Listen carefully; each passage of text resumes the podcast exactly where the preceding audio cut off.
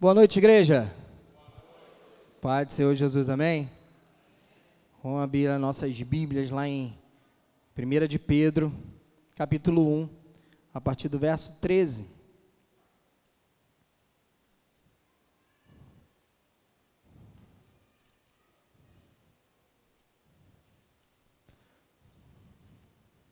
Primeira Pedro, capítulo 1, a partir do verso 13.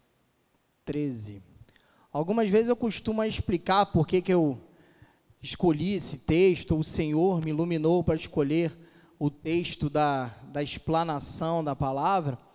Ah, eu lendo, eu estou lendo um livro do pastor Jonas Madureira, não sei se você conhece, se não conhece, por favor, conheçam, chamado Inteligência Humilhada. E esse livro, se eu não me engano, no capítulo 2, no capítulo 3, ele fala que todas as nossos devocionais, todas as pregações que assistimos, toda meditação que fazemos na palavra, toda aula de EBD que assistimos, nós devemos entender que não estamos aprendendo sobre Deus, mas aprendendo de Deus. Porque aprender de Deus é receber do próprio Deus e da sua palavra.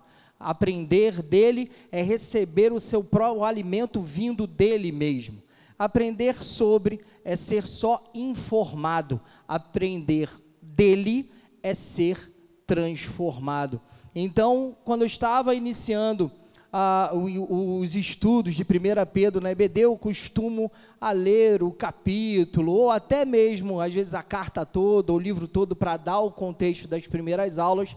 E aí, nesse primeiro capítulo, a gente hoje na EBD viu até o, o verso 5, mas durante o capítulo, a partir desse verso 13, eu entendi de Deus que era primeiro para mim, obviamente, e depois trazer para os irmãos, e aí eu já me remeti a uma palavra de Charles Spurgeon, que diz que o pregador nada mais é do que o mendigo falando a outros mendigos aonde ele achou pão.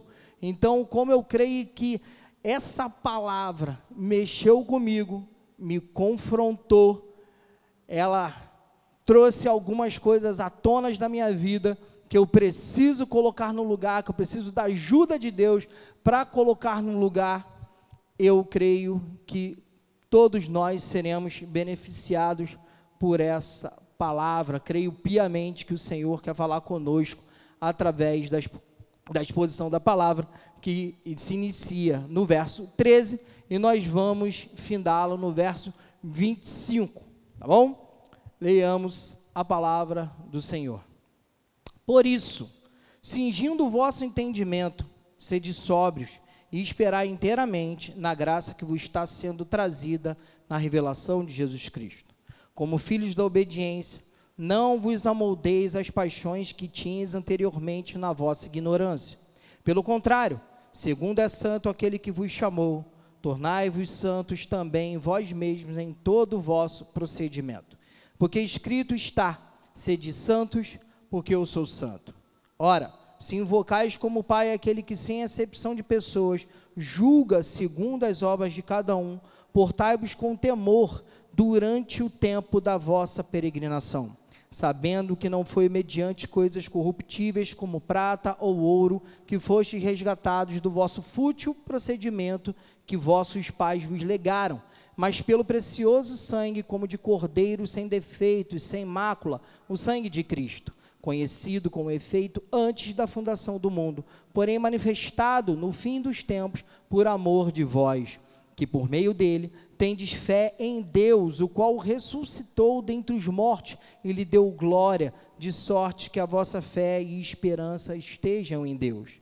Tendo purificado a vossa alma pela vossa obediência à verdade, tendo em vista o amor fraternal não fingido, amai-vos de coração uns aos outros ardentemente, pois fostes regenerados, não de semente corruptível, mas de incorruptível, mediante a palavra de Deus, a qual vive e é permanente. Pois toda a carne é como a erva, e toda a sua glória como a flor da erva. Seca-se a erva e cai a sua flor. A palavra do Senhor, porém, permanece eternamente. Ora, esta é a palavra que vos foi evangelizada. Oremos ao Senhor. Pai querido e amado, no teu nome oramos, no teu nome rogamos, Senhor, o teu Espírito para que ele possa ministrar aos nossos corações a tua palavra. Por favor, Senhor, ilumine os olhos do nosso coração, ilumine o nosso entendimento, para que, despidos de toda tendência, preconceitos e preceitos, sejamos não apenas informados, mas transformados pela tua palavra. Ajuda-nos, Senhor, para que essa palavra possa causar nos eleitos do Senhor a verdadeira transformação, que desemboque em santificação, essa que findará na glorificação na tua volta, Senhor. Por favor, ministra a tua palavra em nossos corações. Mais uma vez peço, em nome de Jesus. Amém. Amém.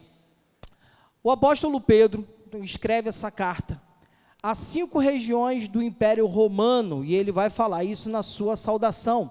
Ele escreve para crentes dispersos da Galácia, Capadócia, Ásia, Bitínia, do Ponto.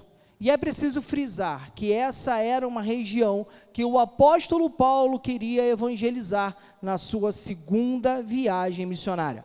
Paulo queria ir mais precisamente para Bitínia, e ele é impedido pelo Espírito através de uma, de uma, visão, onde ele vê um varão, ali em Atos 16, a gente vê isso, que diz o seguinte: passa a Macedônia e ajuda-nos. E ali Paulo vai à Macedônia e estabelece as igrejas de Tessalônica, Bereia, Filipenses, e dali ele dá continuidade à sua viagem missionária, que vai desembocar na região da Grécia.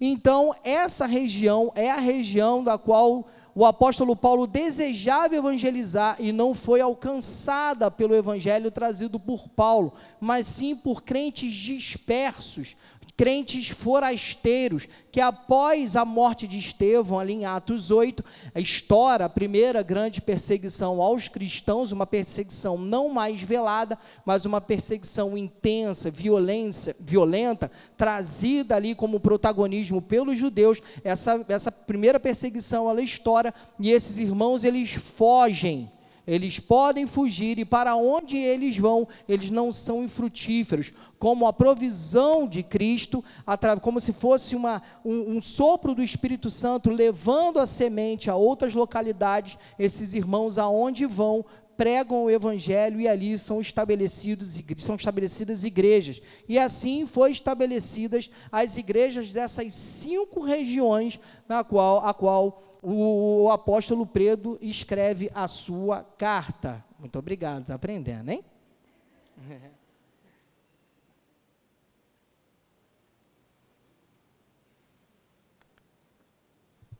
Dado, ele já conhece o pai, já vê que está dando uma secada na garganta.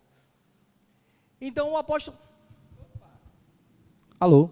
Então o apóstolo Pedro escreve então essa carta a essa região e é mais uma carta geral, assim como Hebreus, assim como Tiago, assim como 1 João, vai falar de sofrimento, vai falar de, uh, de sofrimento, de perseguição, vai falar de provação, essas cartas. Então, Pedro escreve a uma igreja sofrida, a uma igreja que, que está sofrendo escassez, violência. E ele, logo ali no capítulo 2, ele irrompe em louvor, ele não traz necessidades, capítulo 1 um ainda, a partir do verso 3, ele não traz as necessidades humanas, ele não começa com o homem, ele começa com Deus, ele louva a Deus e nessa doxologia, ou seja, irrompendo em louvor, ele traz esse louvor pelo plano de salvação. E através desse louvor, ele sinteticamente fala de salvação até o verso 12.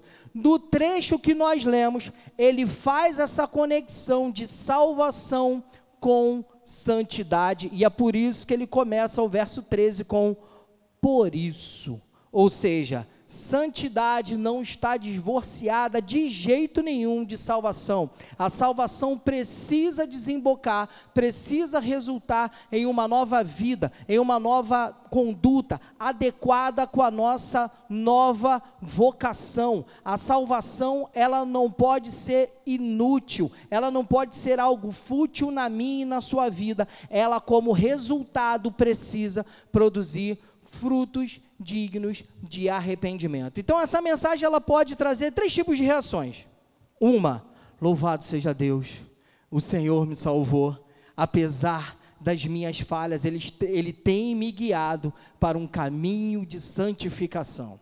A segunda é: eu sou salvo mas eu preciso colocar a minha vida no altar de Deus, eu prefiro, preciso colocar a minha vida no lugar, eu preciso acertar muitas áreas da minha vida, eu tenho falhado, eu tenho brincado com a graça, com a misericórdia de Deus, Senhor, eu não quero abusar da tua paciência, Senhor, me perdoa, e eu quero estar de forma plena na santificação. E a terceira reação será: eu não sou salvo. Mas essa reação não vai vir com uma confissão dos seus lábios, eu não sou salvo essa reação vai vir com: tem nada a ver. Descarta o que ele está falando. Isso aí nem bem é assim. Ah, Deus não é assim, não. Deus se ira, Deus castiga. Que Deus é esse? Essa é uma evidência e você precisa se preocupar e muito com a palavra que será pregada hoje, obviamente não por mim, mas porque explanaremos a palavra de Deus. Então, verso 13. Primeiro, para o Alexandre, que gosta de dar títulos, né, Alexandre? As pregações, ah, o título da pregação seria Como Vivem os Salvos. Tá? Como Vivem os Salvos. Verso 13. Ah, e se eu não terminar essa pregação hoje, eu termino lá na quarta-feira agora, tá? Por isso, cingindo o vosso entendimento, sede sóbrios e esperar inteiramente na graça que vos está sendo trazida na revelação de Jesus Cristo. Primeiro, por isso, cingindo o vosso entendimento. Essa expressão, ela é difícil de compreender, talvez, uh, por conta do nosso vocabulário ocidental, por conta das, das, de como nós nos vestimos hoje. Mas quando Pedro está falando cingindo o entendimento, ele está remetendo à roupa de um soldado romano. Naquele tempo, tanto a roupa de homem quanto as roupas de mulheres, das, das mulheres, eram roupas o quê? Esvoaçantes. O que, que é uma roupa esvoaçante? É aquela que o vento bate e ela, ela se mexe, ela pode né, atrapalhar no trabalho diário. E o soldado romano precisava cingir essa roupa por dentro do cinturão da sua armadura ou das suas vestes, para que essa roupa não atrapalhasse na batalha, não o atrapalhasse no seu soldo. Então, o que, que Pedro está trazendo aqui para a gente? Ele está dizendo assim: olha, nada pode atrapalhar o seu entendimento. Nada pode atrapalhar a meditação na palavra de Deus. Nada pode tirar da sua mente a prioridade que só a palavra de Deus deve ter. E muitas são hoje as disputas por prioridade que nós temos pela nossa mente. O excesso de entretenimento, o excesso de trabalho. O mundo que tem uma forma de pensar que quer governar a nossa mente, o nosso coração o tempo inteiro e o tempo todo. São muitas as coisas que querem disputar a prioridade que a palavra tem na nossa mente. Então, nada pode atrapalhar o nosso entendimento, nem o excesso de atividades dentro da casa de Deus. Precisamos saber por que nós fazemos, precisamos saber por que militamos pelo reino de Deus. Quantos não são os assuntos que querem ocupar essa prioridade que a palavra de Deus deve ter na nossa mente, no nosso coração? Os assuntos profissionais, a política, um relacionamento, preocupações, devaneios, preocupação com amanhã. Eu vou casar e agora? Estou procurando apartamento, não temos dinheiro direito. Olha, eu já estou casado, tenho família, temos um novo governo, uma nova situação, o que será do amanhã? Olha, muitas demissões na minha área, o que está acontecendo? Vamos, e tudo isso quer ocupar a tua mente, o teu coração, e nada disso pode atrapalhar o nosso entendimento. É isso que Pedro está falando, sobre cingir os nossos, o vosso entendimento. Nós precisamos dar a prioridade à palavra de Deus, é essa palavra que tem o hálito de Deus, é o próprio Deus falando, a Bíblia aberta, A Bíblia explanada. Nós precisamos cingir o nosso entendimento para que nada atrapalhe a prioridade que ela deve ter na nossa vida. Depois ele vai dizer que mais o inimigo da santidade é sede sóbrios.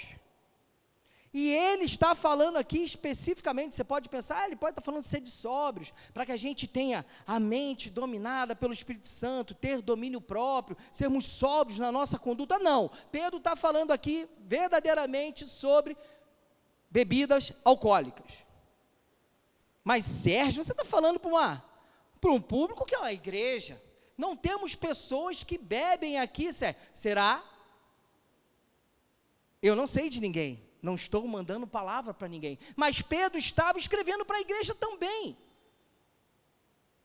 Quantos de nós, talvez, no seu particular, não tem procurado esse subterfúgio? Quantos de nós não têm sido, principalmente os nossos jovens, assodados por uma tentação terrível, por uma sociedade, por uma juventude cada vez mais chafurdada no álcool, nas drogas? E isso quer confundir a nossa juventude, também quer disputar o nosso coração. Quantos de nós, talvez nessa, na, na ânsia de talvez viver um torpor por, por, por, por conta da, do fervor da vida, da angústia, das agruras da vida, não tem tentado se entorpecer com bebidas alcoólicas? Então, se ele está falando para a igreja aqui, quem sou eu para subtrair esse termo, esse texto? Sede sóbrios. Estejam com a mente alerta. A nossa vida, como eu disse antes, é uma, uma briga pela nossa mente, uma disputa pela nossa mente. Nós devemos estar alertas, vigilantes. Vigiai e orai contra o pecado, contra as tentações do maligno, contra tudo aquilo que, que quer tirar a, a prioridade da palavra de Deus e do trono de Deus no nosso coração. Sede sóbrios e esperai inteiramente na graça que vos está sendo trazida na revelação de Jesus Cristo. Esperai, não é uma dica, não é uma sugestão, não é o que chamam de bizu. Esperai, está no imperativo presente. Esperai sempre, esperai frequentemente, esperai até quando? Até essa graça ser trazida na revelação de Jesus Cristo. O que, que ele está falando aqui? Ele está falando da nossa maior esperança, que é a segunda vinda de Cristo. Ou seja, em meio a provações, em meio a essas perseguições, continuem, entendam que salvação deve desembocar em santidade, e essa santidade, ela vem também dessa espera, dessa espera, dessa expectativa, até a volta de Cristo. E esse esperar, e como a gente precisa entender, essa espera, no sentido de esperança, principalmente no Novo Testamento, nunca é baseado apenas numa possibilidade, em algo que pode acontecer. Pelo contrário, a nossa esperança é baseada, alicerçada num fato de que Jesus virá, e isso é uma certeza. E eu e você precisamos ter essa certeza. Não é ele pode vir, ele virá. Mas Sérgio, já falam isso há muito tempo já falam isso desde, desde que ele foi pela primeira vez. Inclusive, era até um dos problemas da igreja de Tessalônica. Eles confundiram uma vida iminente com uma vida súbita. E todo mundo parou de trabalhar naquele momento. E é por isso até que Paulo vai dizer: aquele que não quer trabalhar também não coma. E aí Paulo escreve a sua primeira carta para corrigir essa conduta de que Jesus virá, mas nem o próprio filho sabe o dia e a hora, mas ele virá. Ele virá. Essa é a minha, a sua certeza. Se é algo que eu e você não podemos duvidar, é dessa segunda vinda de Cristo. E essa é a nossa maior esperança.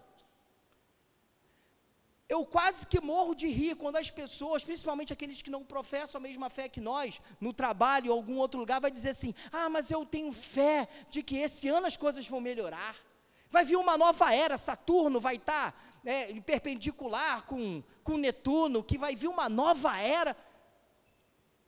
São coisas que as pessoas precisam ter como subterfúgios para entorpecer o coração delas, mas o resultado, o que a gente vê é que realmente as coisas piorarão e principalmente quando nós voltamos os nossos olhos para a palavra de Deus. Não vai melhorar em termos humanos, mas a palavra de Deus diz que nós devemos esperar inteiramente nessa graça. Eu e você temos uma expectativa maior, uma expectativa com certeza, e ela é um fato. Ela é um fato. Se piorar, essa é a nossa expectativa. Se melhorar, porque Deus pode fazer que melhore também, essa também é a nossa expectativa. Que não venhamos a ser tentados por uma melhora, a colocarmos a nossa confiança em outra coisa, mas a esperar nele, nessa graça que é trazida na revelação de Jesus Cristo na sua segunda vinda.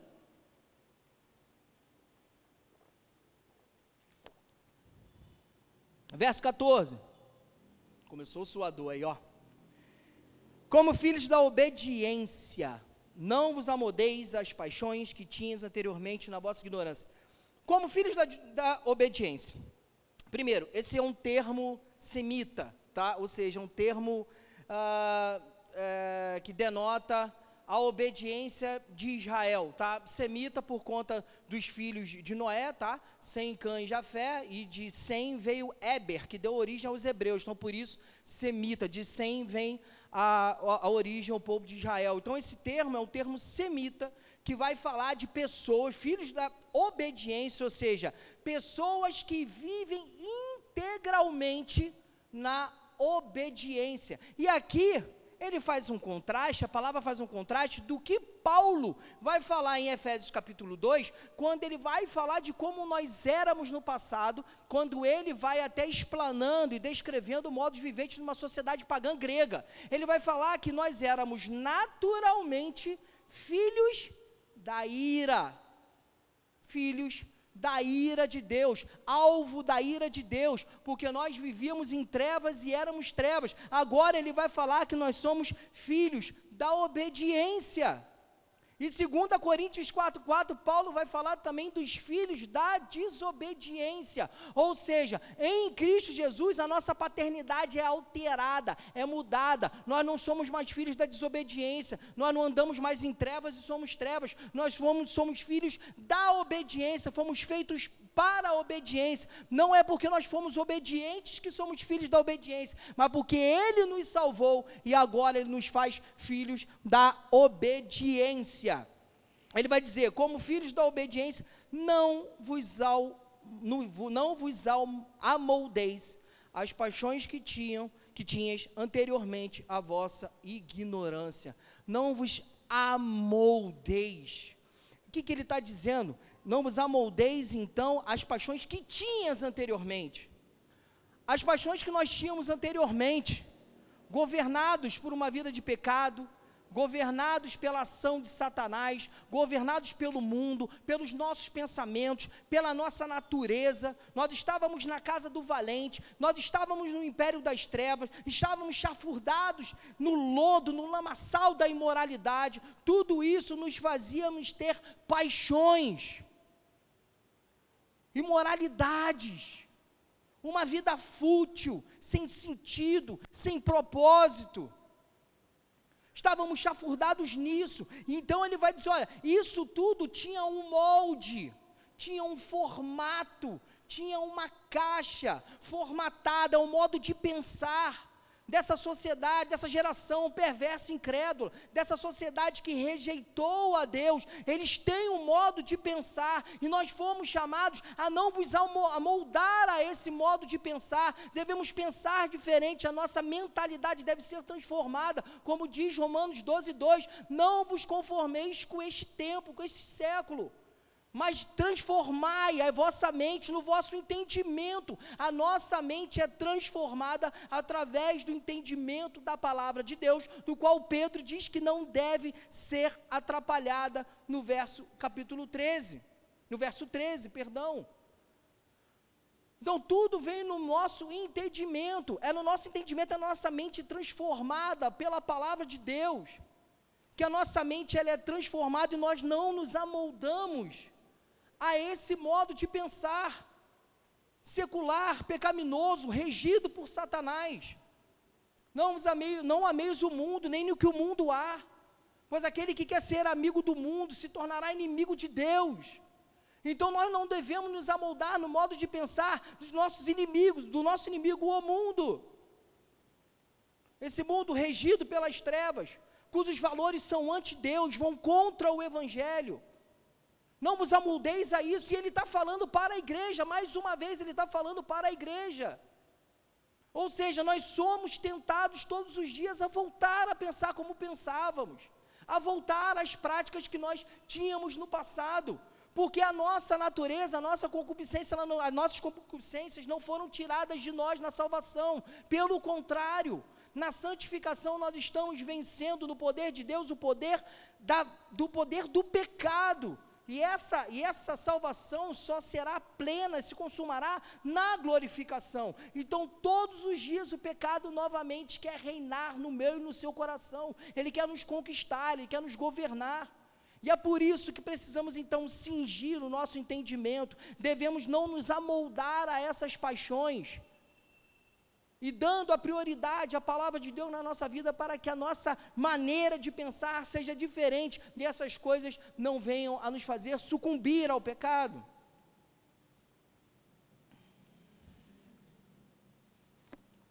Verso 15. Pelo contrário, segundo é santo aquele que vos chamou, tornai-vos santos também vós mesmos em todo o vosso procedimento, porque escrito está: sede santos, porque eu sou santo. Aqui Pedro está apelando, ele está fazendo um apelo, porque ele está citando Levíticos capítulo 11, verso 44. Ou seja, como essa igreja ela era composta tanto de judeus e gentios, Pedro cita aqui o Antigo Testamento, cita aqui Levíticos, para que os judeus, outrora judeus e agora cristãos, possam entender que Pedro não está falando nada de si mesmo. Ele está dizendo: olha, tudo que eu estou falando está baseado numa autoridade, uma autoridade escriturística. São as escrituras que eu estou explanando para vocês. Assim o pregador deve fazer, não falar nada de si mesmo, mas sim expor a palavra e somente a palavra. E é por isso que Pedro ele cita isso para apelar, para dizer: eu não estou falando nada na minha cabeça, eu não estou trazendo ideias legalistas, eu não estou trazendo o modo que eu quero que vocês vivam, porque eu simplesmente quero que vocês vivam. Não, a palavra de Deus, desde o começo, já em Levítico, vai dizer: sereis santos, porque eu sou santo. Levítico 11, 44. Então ele apela a essa autoridade escriturística, apesar de que Pedro, no capítulo 1, verso 1, ele se apresenta como apóstolo de Jesus Cristo, ou seja, ele está dizendo que a autoridade que ele tem é de Cristo, ou seja, esta carta tem valor escriturístico porque ela é provinda do próprio Cristo, por isso ela tem autoridade de palavra de Deus. Mas Pedro, mesmo assim, apela então para Levítico 11, 44, para dizer: Olha, sereis santos, porque eu sou santo. Nada disso que falo, falo de mim mesmo, mas sim apoiado nas Escrituras. 17. Aqui no 17, o Pedro ele faz uma transição. Ele ainda está falando de santidade, mas ele começa a falar de reverência. A reverência que devemos ter para com Deus.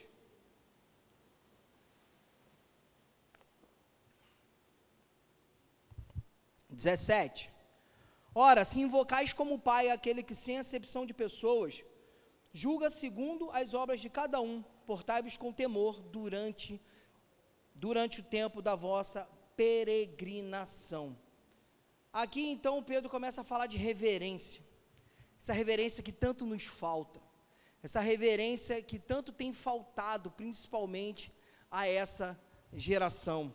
Pedro fala disso, ele vai falar que essa reverência ela deve ser dada, porque apesar de chamarmos Deus de Pai, isso não nos isenta de responsabilidade para com o Deus juiz. Porque Deus é juiz, ele julga de forma justa.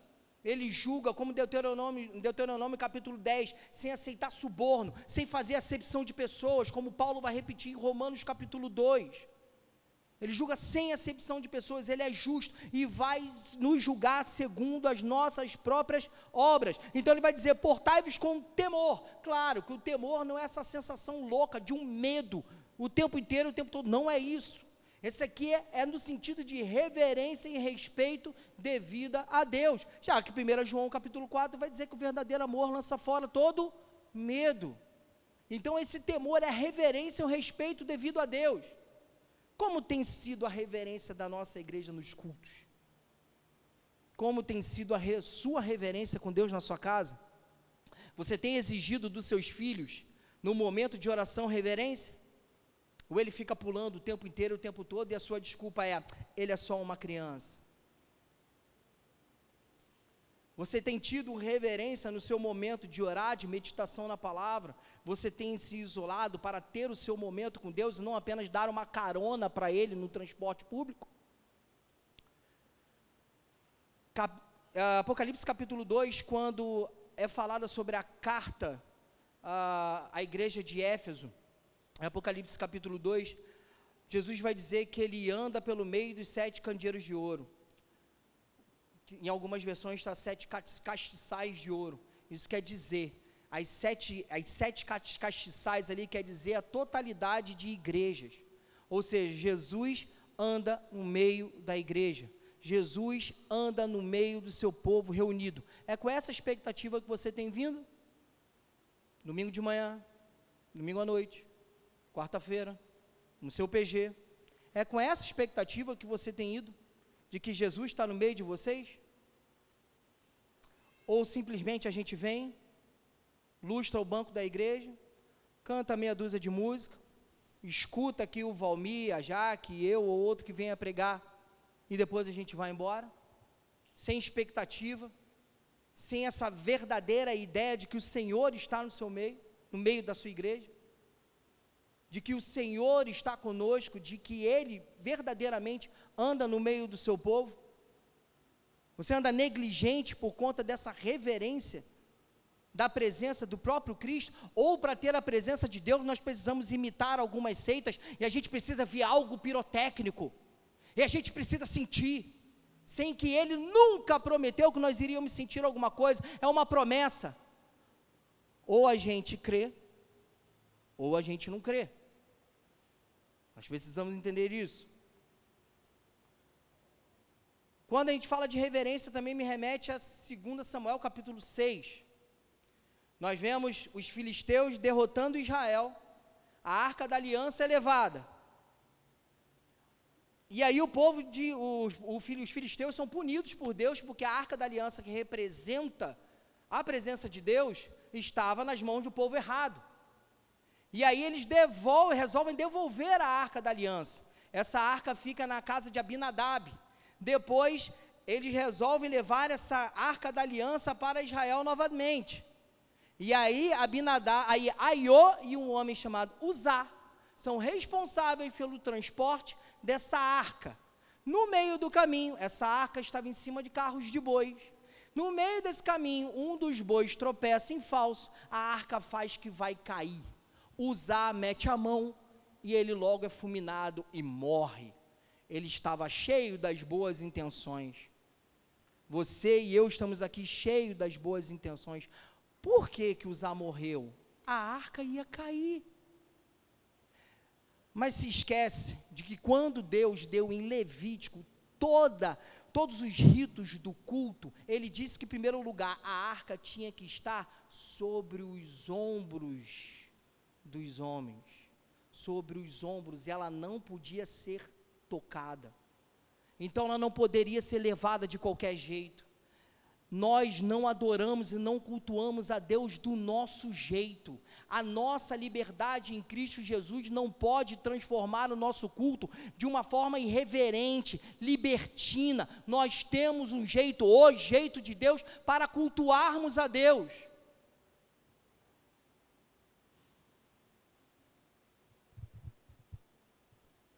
Verso 18.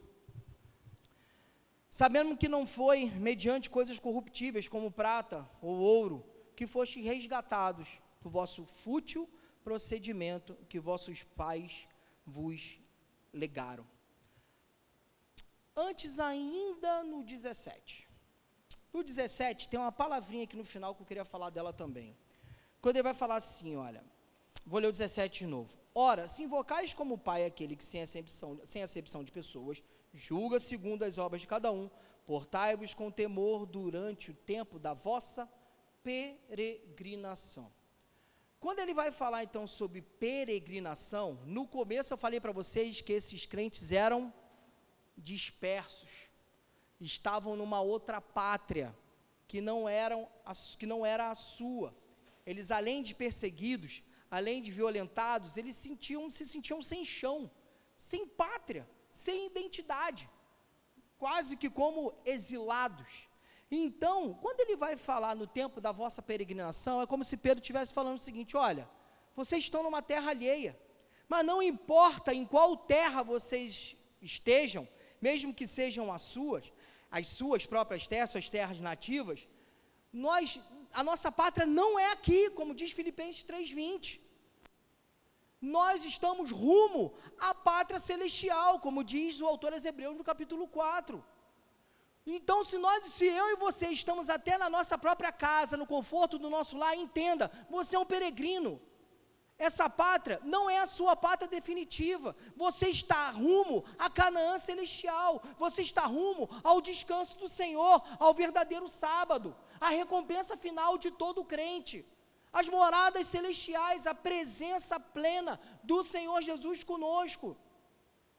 Então, ser peregrino aqui é o que o próprio Pedro está falando. Vocês estão numa terra alheia, mas vocês sempre, desde ao nascer, na eleição do Senhor, vocês são peregrinos. E isso também me remete a Números capítulo 32.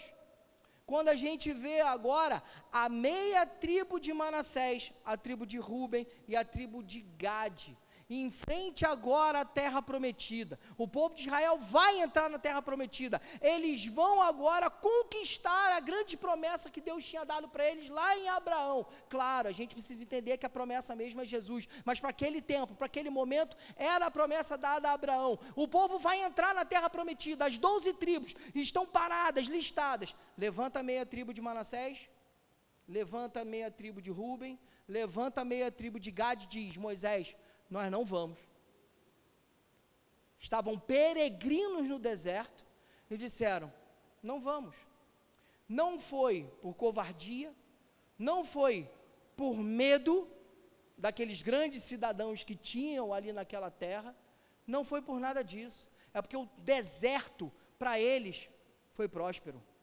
Apesar de estarem no deserto, a meia tribo de Manassés, a meia tribo de Ruben e a meia tribo de Gade prosperaram eles enlasteceram muito a sua pecuária, o gado deles cresceram demais, e por conta dessa prosperidade no deserto, eles não quiseram ir. Eles fizeram um acordo com Moisés, foram, guerrearam, entraram com os, os soldados, com, com, com os guerreiros ali de Israel, tomaram a terra prometida e depois eles voltaram para o deserto. Esse tempo da nossa peregrinação, para alguns, pode ser próspero esse tempo da nossa peregrinação para alguns pode ser recheado de bens. O problema é se o nosso coração tiver nessas coisas, nós não vamos atentar mais para a pátria celestial. O nosso coração vai estar nessa pátria e aí nós estamos perdidos.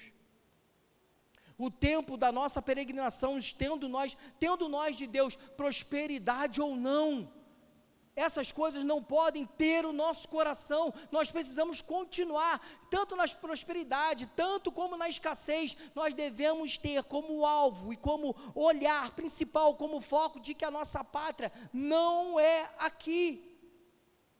Eu e você estamos peregrinando. É rápido, passa rápido.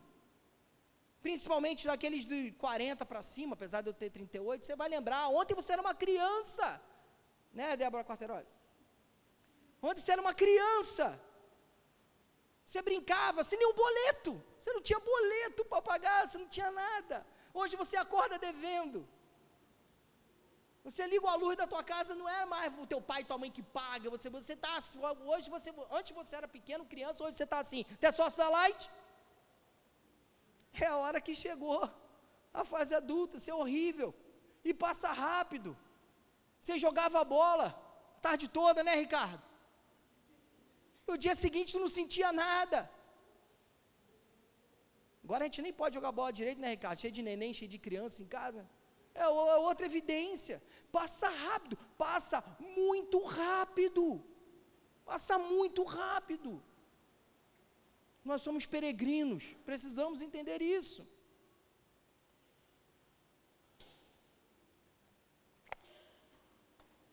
Verso 18, agora sim. Sabendo que não foi mediante coisas corruptíveis como prata ou ouro que foste resgatados do vosso fútil procedimento que vossos pais vos legaram, mas pelo precioso sangue, como de cordeiro sem defeito, sem mácula, o sangue de Cristo. Agora, Pedro, falando de salvação, ele passa para a redenção em Cristo Jesus. Ele falou de salvação, agora ele falando de santidade, ele fala da nossa espera, da nossa expectativa, do nosso modo de viver, e agora ele fala dessa redenção em Cristo Jesus. E ele traz aqui a figura da prata e do ouro, que eram as duas, dos dois maiores meios de, de, de pagamento, mais preciosos de pagamento da época. Mas nem todo o ouro do mundo, nem toda a prata do mundo seria suficiente para pagar os meus e os seus pecados. Já que nós estávamos mortos nos nossos delitos e pecados, estávamos pobres, cegos, nus, a nossa dívida era altíssima, impagável. De modo nenhum poderíamos fazer como em Miqueias capítulo 7, onde o povo de Israel pensou que poderia comprar a Deus com as suas ofertas, para que Deus pudesse se calar através de Miqueias.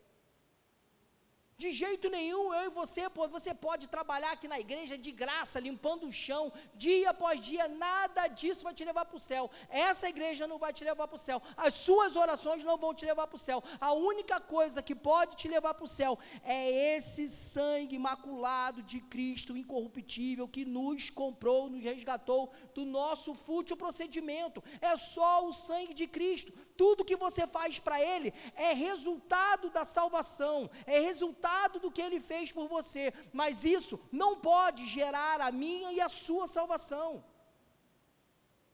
É só esse sangue maravilhoso, vertido de forma sofrida na cruz do Calvário, pode nos dar a salvação em Cristo Jesus. E ele vai dizer que fomos resgatados. Essa, esse termo resgatado era usado para comprar escravos no tempo do, do Império Romano. Porque a igreja era basicamente composta de três tipos de pessoas: são libertas, escravos e pessoas que foram libertadas. Então, para você comprar um escravo, que era uma ferramenta útil, não era considerado uma pessoa, era considerado uma ferramenta. Ele tinha ali obediência é, e utilidade permanentes. Ele é considerado, perdão, uma ferramenta viva. Então, para você libertar uma pessoa, outro tinha que pagar o resgate.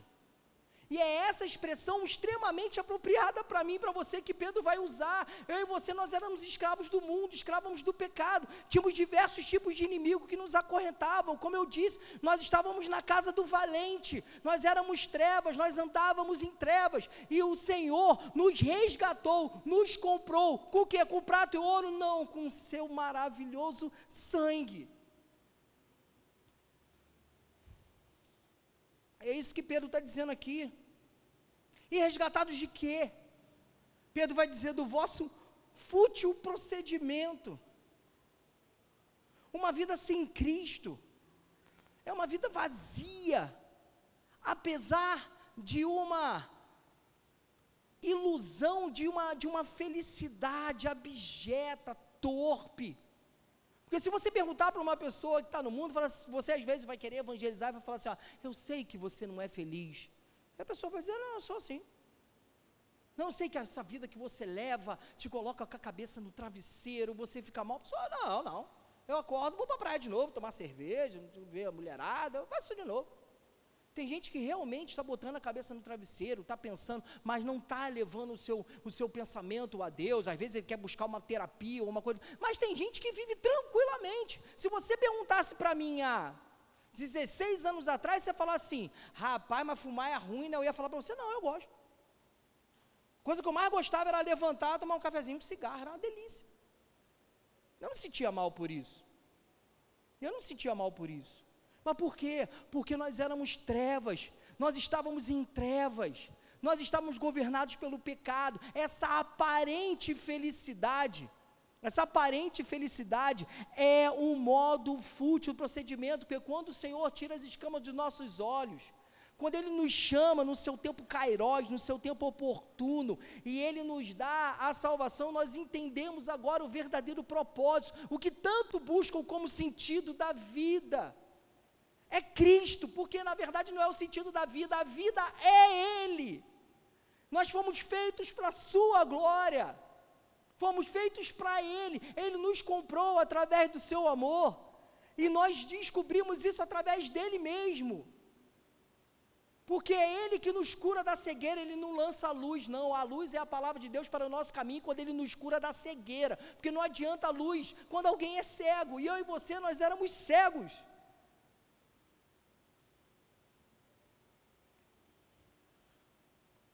Verso 19 ainda. Mas pelo precioso sangue, como de cordeiro, sem defeito, sem mácula, o sangue de Cristo. Aqui Pedro está mais uma vez apelando ao conhecimento escriturístico do Antigo Testamento. E ele está dizendo aqui, ele está apelando, ele está evocando aqui o cordeiro que era oferecido sobre o altar no sacrifício, em frente ao sumo sacerdote em Israel. E ele está falando: olha, o precioso sangue do cordeiro sem defeito. Vamos lá para Êxodo capítulo 12, a Páscoa dos Hebreus da qual 1 Coríntios capítulo 5, verso 17, Paulo vai dizer que Cristo é a nossa Páscoa. A gente precisa sempre entender o seguinte: toda a nossa leitura do Antigo Testamento, nós precisamos remeter ela a Cristo. É achar Jesus em todo o livro do Antigo Testamento. Por exemplo, estava conversando lá em casa, um culto doméstico com Pedro. A gente precisa entender por que que Saul não é o que remete a Cristo, mas sim Davi. Porque Saul, quando é apresentado na Bíblia, ele tinha acabado de perder as ovelhas do seu pai. Davi estava cuidando das ovelhas do seu pai como ele, quando ele é apresentado. Logo, o bom pastor, como diz João 10, João 10, verso 8, se eu não me engano, é Cristo. Por isso que Davi aponta para Cristo. Aí ele, nossa, pai, não sei o que, que legal. Então a gente precisa entender e fazer sempre esse apontamento, porque o próprio Jesus disse para os fariseus que ah, eles estavam buscando nas escrituras ainda a lei, os profetas, Antigo Testamento, estavam buscando ter delas a vida eterna, e Jesus vai dizer que não. Falou: olha, essas escrituras, elas testificam de mim. O próprio Jesus dá essa chave hermenêutica de interpretação da palavra para dizer: olha, o Antigo Testamento, a lei, os profetas, os livros proféticos, os, li os livros poéticos, históricos, profetas maiores, menores, o Pentateuco, aponta para mim. Deus vem anunciando o seu filho em todo o tempo, desde antes da fundação do mundo. A gente vê Gênesis 3, 21, Deus matando um cordeiro para cobrir a vergonha de Adão e Eva. Ali é o primeiro apontamento do que Deus ia fazer: matar um cordeiro, sacrificar um cordeiro para cobrir as nossas vergonhas. Então a gente precisa fazer sempre essa leitura no Antigo Testamento, isso remete a Cristo. Ele é o cumprimento do Antigo Testamento. O Antigo Testamento é a promessa, Cristo é realidade. No Antigo Testamento, Cristo é a sombra, como diz o autor aos Hebreus e Paulo em Colossenses. E o Novo Testamento, Jesus é a pessoa dessa sombra que chegou. Nós precisamos entender isso. E isso então me remete a Êxodo 12, a Páscoa dos Hebreus, onde para que o anjo da morte poupasse ali o, o primogênito da família, aquele carneiro, aquele cordeiro deveria ser morto o seu sangue aspergido batem, no batente da porta, e sua carne deveria ser comida com, com ervas amargas. E ali o anjo da morte passa e ele poupa o primogênito daquela família. E aí Paulo, como eu disse, 1 Coríntios capítulo 5, verso 17, vai dizer que Jesus é a nossa Páscoa.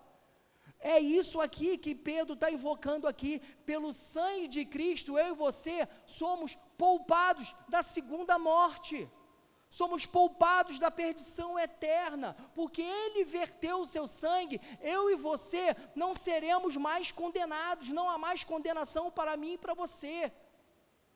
Porque Deus não toma o culpado por inocente. Todo pecado deve ser sentenciado. O salário do pecado é a morte. Então, Deus não passou um pano no meu e no seu pecado. Ele sentenciou, ele puniu o pecado, mas aonde? Na pessoa do seu próprio filho.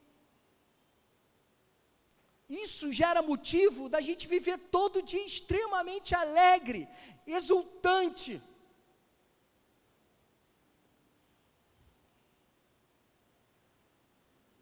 sem defeito e sem mácula o sangue de Cristo. Só Ele poderia cumprir esses requisitos. Ninguém mais.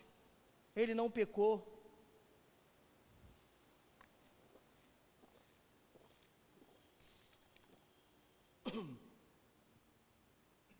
Perdão. Conhecido com efeito antes da fundação do mundo, porém manifestado no fim dos tempos, por amor de vós.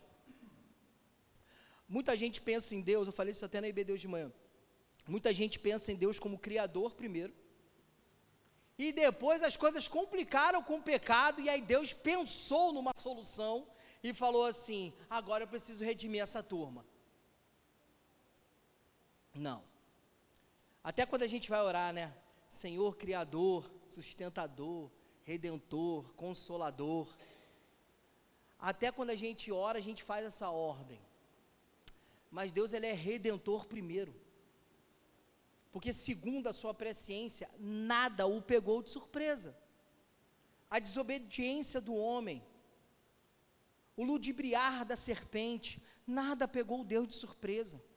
Deus já tinha em seu plano, antes da fundação do mundo, ele já tinha o cordeiro, ele já tinha por amor de nós, ele já tinha o seu cordeiro preparado. E ele foi manifestado no fim dos tempos, por amor de vós. Esse fim dos tempos aqui é diferente dos últimos tempos que Pedro vai falar na primeira parte do capítulo 1. Esse fim dos tempos realmente é um intervalo da primeira vinda de Cristo e da sua segunda vinda. Ou seja, eu e você já vivemos esse fim dos tempos, ou plenitude dos tempos, ou últimos dias que o Novo Testamento vai nos fornecer como expressões para falar deste intervalo. Então ele foi nos manifestado, ele foi nos manifestado nesse fim dos tempos por, pelo quê? Qual o objetivo? Por amor a nós. Não foi para ele se solidificar como uma divindade, ele nunca precisou nem nunca precisará disso. Por amor de nós. Não foi nem pela sua justiça porque se fosse pela sua justiça, cada um de nós, ninguém se safaria, todos teríamos o inferno como sentença. Todos, todos. É por isso que é um erro você cantar determinadas músicas. Ainda bem que a gente não canta aqui aquele restitui. Eu quero de volta o que? O que? Você quer mesmo? Eu não. Porque a justiça de Deus, a justiça de Deus, ela faria com que todos nós fomos, fôssemos sentenciados. Então não é injustiça de Deus eleger alguns, escolher alguns. É misericórdia, é graça. A eleição de Deus é uma graça, um favor imerecido. E é tanto que a própria Bíblia no Novo Testamento vai falar que a nossa justiça é Cristo. Porque ele se torna o justo e o justificador. Ele paga através do seu sangue a minha e a sua sentença. E tudo isso por qual objetivo? Por amor. A gente vê tanto Valmir né, falar aqui, né, que quando né, a gente vê aquela figura de Jesus na cruz do Calvário, a primeira coisa que a gente tem que pensar é: foi por você, foi por amor. Foi por amor nós não compreendemos esse amor, vamos falar a verdade. É por isso que até o apóstolo Paulo ora em Efésios capítulo 3, ele faz duas orações em Efésios, e a segunda oração é pedindo para que o povo de Deus pudesse compreender a profundidade do amor de Deus. E se ele pede para que o próprio Deus possa fazer com que o seu povo compreenda isso, é porque a gente não compreende. A gente não compreende quanto a gente é amado. A gente não compreende o quão esse sangue vertido na cruz do Calvário, esse amor despejado por nós, a gente não compreende isso. Verso 21. Que por meio dele tendes fé em Deus, o qual o ressuscitou dentre os mortos e lhe deu glória, de sorte que a vossa fé e esperança estejam em Deus. Nós vamos findar nesse versículo aqui. Então, que por meio dele tem fé em Deus, ou seja, ele acabou de falar a respeito de ressurreição, ele volta a falar sobre ressurreição, e volta a falar, e ele fala desse resultado dessa ressurreição, que é Deus deu glória a Cristo Jesus, e a esse Jesus a quem ele ressuscitou é pleno e digno de confiança e de que nós despejemos, dispersemos a nossa fé nele.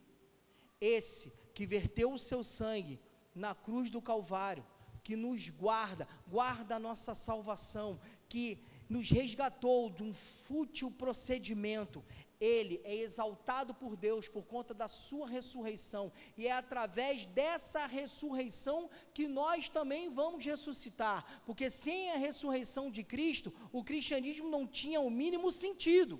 Ele era só um mártir, ele era só mais um mas um revolucionário da fé, mais um ideólogo. Mas não, Jesus ao ressuscitar, ele é o primeiro que ressuscita desta forma, e de forma, e é o primeiro que vai ressuscitar e sempre ressuscitará dessa forma, porque nós temos até casos de ressurreição no Antigo Testamento, no Novo Testamento, mas ressuscitar como Paulo vai falar em Efésios capítulo 1, onde foi despojado a suprema grandeza do poder de Deus para retirar Jesus dentre os mortos, ele que não tinha pecado e toma a sua própria vida, é algo singular. E ele ressuscita dessa forma para inaugurar um novo e vivo caminho, a minha e a sua ressurreição. Eu e você só vamos ressurgir com ele porque ele ressuscitou primeiro. Então, essa nossa viva esperança, da qual Pedro vai falar no capítulo 1, essa nossa viva esperança está baseada na ressurreição de Cristo. Nós não podemos dizer que a nossa pátria não é aqui se ele não tivesse ressuscitado, porque é ele é quem vai, quem foi, nos fez lugares e será conosco por toda a eternidade. Então é através dessa ressurreição e ele exaltado à direita de Deus Pai, é plenamente digno de que nós confiemos e, te, e, te, e tenhamos fé nele.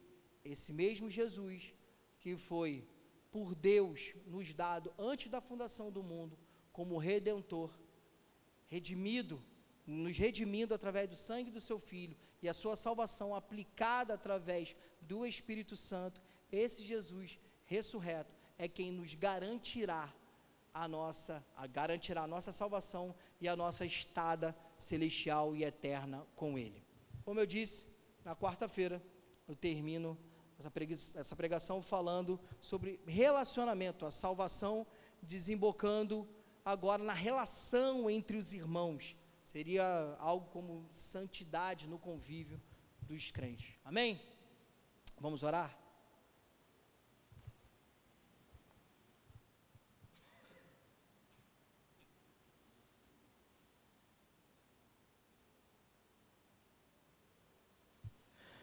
Senhor, nosso Deus e Pai, como o Senhor é bondoso, como o Senhor é bondoso, Pai. Eu creio piamente que só aqueles que foram verdadeiramente eleitos e escolhidos pelo Senhor acolheram essa palavra. Só aqueles que verdadeiramente, Senhor, têm perseguido a santidade, têm entendido que essa palavra, Senhor, não foi falada por mim mesmo, mas foi Pai, nos iluminado através do Teu Espírito Santo que aplica o entendimento. Senhor, por favor, ajuda-nos, Senhor, para que nada, nada venha ganhar a primazia na nossa mente, a não ser, Senhor, a Tua própria palavra. Senhor, que os devaneios, preocupações, estejam longe, Pai, de ter o monopólio da nossa mente. Senhor, ajuda-nos a entender, Senhor, que o Senhor nunca nos deixará, nunca nos desamparará, e nós não precisamos temer o que nos possa fazer o homem. Não importa, Senhor, quem esteja reinando na nossa nação, Não importa, Senhor, o que possa estar assolando a nossa área profissional. Não importa a enfermidade. Não importa, Senhor, o problema que for. Mas ajuda-nos, Senhor, para que essas coisas não venham a nos ter.